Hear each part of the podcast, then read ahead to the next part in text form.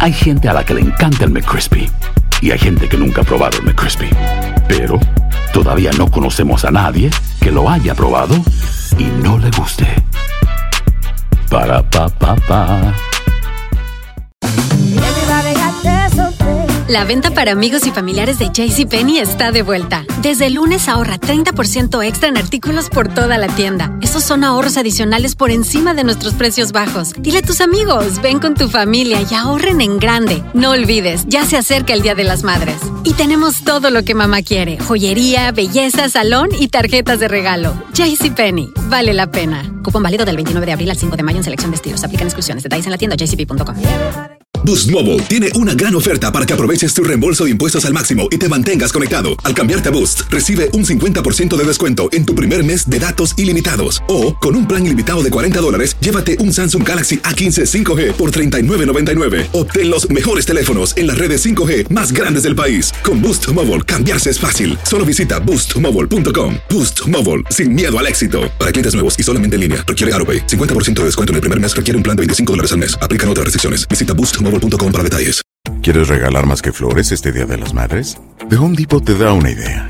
Pasa más tiempo con mamá plantando flores coloridas, con macetas y tierra de primera calidad para realzar su jardín. Así sentirá que es su día todos los días. Llévate tierra para macetas Bigoro por solo $8.97 y crece plantas fuertes y saludables dentro y fuera de casa. Recoge en tienda y sigue cultivando más momentos con mamá en The Home Depot. Haces más, logras más. Más detalles en homedepot.com diagonal delivery. El siguiente podcast es una presentación exclusiva de Euforia On Demand. Queridos amigos, ¿cómo están? Me da mucho gusto saludarlos. Bienvenidos una vez más a Epicentro. Ahora sí, comienza. Comienza lo bueno en la batalla por la presidencia de Estados Unidos. Primero por la candidatura demócrata. Estamos grabando este Epicentro a las 3 con 33 minutos de la tarde del día 3 de febrero, lunes 3 de febrero, en Los Ángeles, California. Estamos más o menos a una hora y 30 minutos de comenzar a conocer los resultados de las asambleas de votantes en Iowa, los llamados caucus, el sistema eh, tan peculiar que utiliza el estado de Iowa para decidir por cuál de los candidatos votar, cuál de los candidatos favorecer. El resultado de este ejercicio, de este primer estado en las elecciones primarias del Partido Demócrata, será sin duda alguna relevante. Hoy por la, por la tarde, en el pequeño estado de Iowa, el Partido Demócrata va a comenzar a tomar la decisión más importante de su historia moderna. Punto y se acabó. Iowa es, eh, como sabemos, el primer estado en votar la designación del candidato demócrata a la presidencia de Estados Unidos. Es quizá también el más importante ya lo hemos dicho acá, pero vale la pena subrayarlo de nuevo. A pesar de que representa apenas el 1% de la población total del país, en el curioso sistema de asambleas que, que se llama caucus, el veredicto de Iowa puede marcar sin duda la pauta para el resto del proceso. Cuando ganó ahí en el 2008, Barack Obama pasó de ser una figura prometedora, pero pues improbable. Antes de Iowa parecía, bueno, que este joven senador de Illinois con poca experiencia incluso en el Senado, era nada más una pues auténtica llamarada de petate, no iba a crecer mucho más y de pronto ¡pum! gana Iowa y el asunto cambia. A partir de ahí se convirtió en el puntero de facto. Hillary Clinton le dio batalla, pero la irrupción de Obama comenzó en Iowa y resultó sin duda alguna, como sabemos, definitiva a partir de Iowa. Así que es posible que ocurra lo mismo en esta ocasión. Ahora, en el 2020 es posible, pero no seguro. Las encuestas previas a la elección de hoy indican que el probable ganador será Bernie Sanders, el senador demócrata socialista de Vermont. Yo todavía creo, aunque no tenemos los resultados, que en efecto cuando se conozcan los resultados, cuando estén ustedes escuchando este epicentro, el ganador de Iowa será Sanders. En las últimas semanas ha conseguido Venir de atrás para primero marginar a Elizabeth Warren, su principal rival en el carril de izquierda del partido, que ya hemos explicado, hay básicamente dos carriles en este momento, el carril progresista de izquierda y el carril moderado, el carril de centro. Sanders logró desplazar también por los errores de Warren a la propia Elizabeth Warren y después logró presentarse como una opción pues más atractiva que Joe Biden el ex vicepresidente de Barack Obama. Eso es lo que indican las encuestas y yo creo que al final es lo que vamos a ver. Me puedo equivocar ciertamente, pero eh, me parece que Sanders ganará el estado de Iowa. La gente de Sanders espera ganar esta noche y cualquier otro resultado será una decepción. Y será una decepción porque Sanders necesita ganar no solo Iowa, sino también New Hampshire, que va a votar dentro de una semana y donde Sanders tiene una ventaja aparentemente más clara en los sondeos. Sanders calcula que si gana las dos primeras contiendas y luego Nevada, en donde también está a la cabeza en las encuestas, podría ser que Biden eh, perdiera fuerza en los estados eh, más grandes, sobre todo en el supermartes del 3 de marzo, cuando votan 14 estados y Biden pues ahí tiene una ventaja más clara, sobre todo con los votantes afroamericanos. De aquí al supermartes hay cuatro estados, esos tres que ya decíamos, Iowa, New Hampshire, Nevada y luego Carolina del Sur, en donde Biden teóricamente, por su fuerza con los votantes afroamericanos, debería ganar. Así que la lógica indicaría en este momento que estamos todavía comenzando la batalla, indicaría la lógica que eh, Bernie Sanders ganaría quizá los primeros tres estados, eh, Joe Biden el cuarto y luego pues llegaría el gran momento de la definición con 14 estados en el supermartes. Si Biden da la sorpresa y gana alguno de los dos estados, eh, sobre todo Nueva Hampshire, New Hampshire o Iowa, me parece más probable que pudiera dar la sorpresa en Iowa, pero me parece improbable. Todavía me parece posible, pero me parece improbable. Entonces, eso evidentemente lo fortalecería. Ahora, está claro que la disputa entre Sanders y Biden, estos dos hombres que se acercan a los 80 años de edad, depende del futuro del Partido Demócrata, pero también depende del futuro de Estados Unidos. Hay en este momento otros actores que no hay que descartar, sobre todo la creciente relevancia de Michael Bloomberg, el exalcalde de Nueva York, quien ha gastado hasta ahora se calcula entre 200 y 250 millones de dólares de su lana, de su billete, en una campaña sin precedentes y apuesta todo a rebasar a Biden y Sanders en los estados del 3 de marzo. Pero lo más probable, a pesar de que Bloomberg ha puesto muchísimo dinero en juego y una de esas podría crecer, lo más probable es que el candidato demócrata sea o Sanders o Biden. El problema, y es un problema grave, es que el Partido Demócrata está muy lejos de decidir, y por Partido Demócrata me refiero a sus votantes, pero no nada más sus votantes, sino a la estructura del partido e incluso, como veremos en un segundo más, a publicaciones que han mostrado cierta afinidad progresista como el New York Times, están muy lejos de decidir si deben apostar por la revolución del socialismo democrático de Sanders o por la restauración de centro estilo centro Barack Obama que representa hoy por hoy Joe Biden. Y la confusión no es solo del Partido Demócrata y sus votantes, como decíamos. El Consejo Editorial del New York Times que acostumbra a respaldar con claridad y con cuidado a un candidato presidencial, al que candidato que considere más conveniente, en esta ocasión decidió, ya lo decíamos en un epicentro pasado, dar su respaldo, su aval, su endorsement a dos aspirantes, Amy Klobuchar, la senadora de Minnesota, una mujer de centro, y Elizabeth Warren, que como ya explicábamos, pretende ocupar el carril de la izquierda. Así que hasta el New York Times dijo, bueno, pues mira, mejor eh, nos vamos por la más segura y respaldamos a dos representantes de cada ala del partido, en una decisión que ya expliqué aquí me pareció pues eh, periodísticamente, editorialmente incluso bastante cobarde, pero que es sintomática sin duda del momento que vive el Partido Demócrata. ¿Quién sería mejor candidato? ¿Quién puede derrotar a Donald Trump de manera más contundente?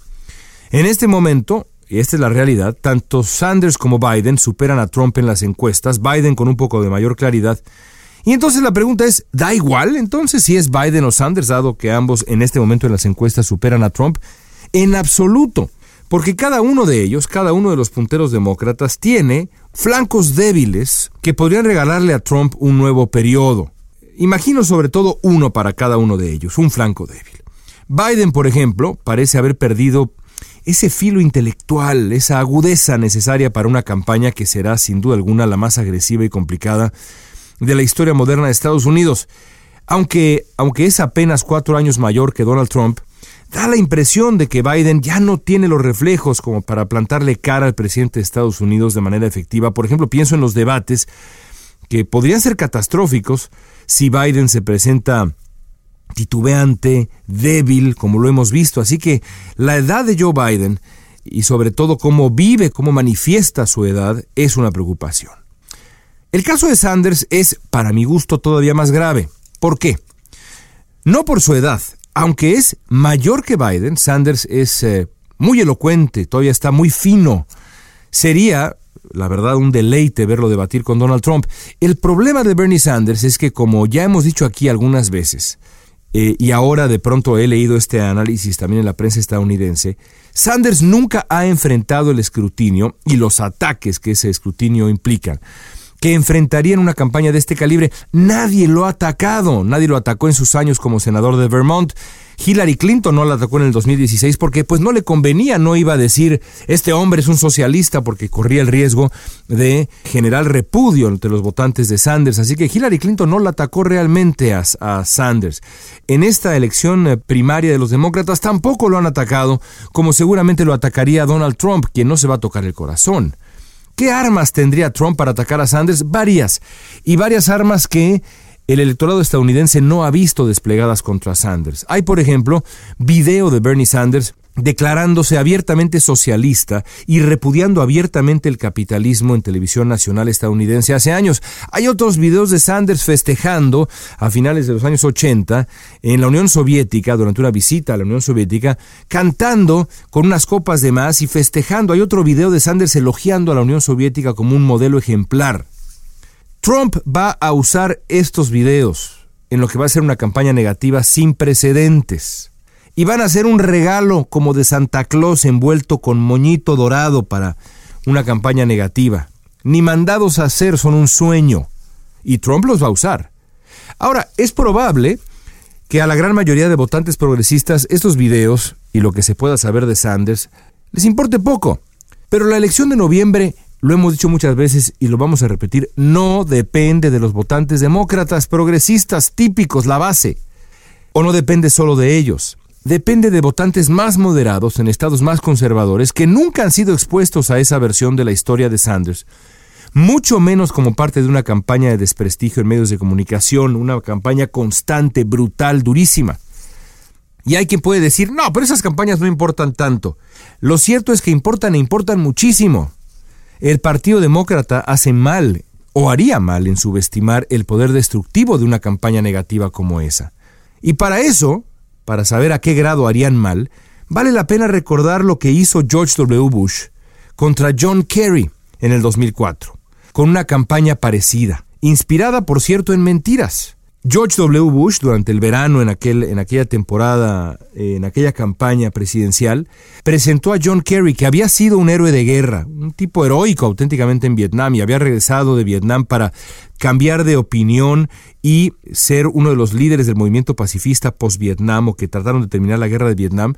Un auténtico héroe de guerra, George W. Bush presentó a John Kerry a través de una campaña negativa como un mentiroso, como un hombre que había mentido para obtener sus condecoraciones. Todo esto eran falacias, mentiras, calumnias. Pero Kerry decidió no responder, permitió que George W. Bush lo definiera con el electorado, que en realidad no conocía a John Kerry, y la elección se acabó, por eso y por otros motivos. De ese calibre es la eficacia, la efectividad de una campaña negativa. Y por eso a mí personalmente me preocupa lo que pueda pasar con Bernie Sanders, con una campaña negativa, con los videos que nadie ha usado contra él. En manos de Trump y sus estrategas sin escrúpulos, los videos de Sanders podrían ser una mina de oro de manipulación. Idealmente, los votantes demócratas deberían tomar en cuenta todo esto, porque la meta principal es sacar a Trump de la Casa Blanca. No hay revolución con Trump en la Casa Blanca. No hay revolución si Donald Trump se adueña de la presidencia cuatro años más. No hay movimiento que valga si el presidente de Estados Unidos se sigue llamando Donald Trump. Si los votantes demócratas eligen mal, Trump va a ganar la reelección. No tengo la menor duda y estoy seguro que ustedes tampoco. Y al hacerlo va a degradar de manera irremediable el escenario político de Estados Unidos y perderemos todos, los que vivimos acá y los que viven más allá de las fronteras de Estados Unidos. Depende de los votantes del Partido Demócrata. Para cuando escuchen este podcast, este epicentro, ya sabremos qué decidieron por lo pronto en el estado de Iowa, el pequeño, pequeñísimo estado que, que abre la contienda de elecciones primarias entre los demócratas. Esperemos que a partir de Iowa y en adelante, los votantes demócratas escojan con sabiduría. Hasta aquí llegamos amigos, gracias por escuchar Epicentro, regresamos la próxima semana. El pasado podcast fue una presentación exclusiva de Euphoria On Demand. Para escuchar otros episodios de este y otros podcasts, visítanos en euphoriaondemand.com. Si no sabes que el Spicy McCrispy tiene Spicy Pepper Sauce en el pan de arriba y en el pan de abajo, ¿qué sabes tú de la vida? Para, pa, pa, pa.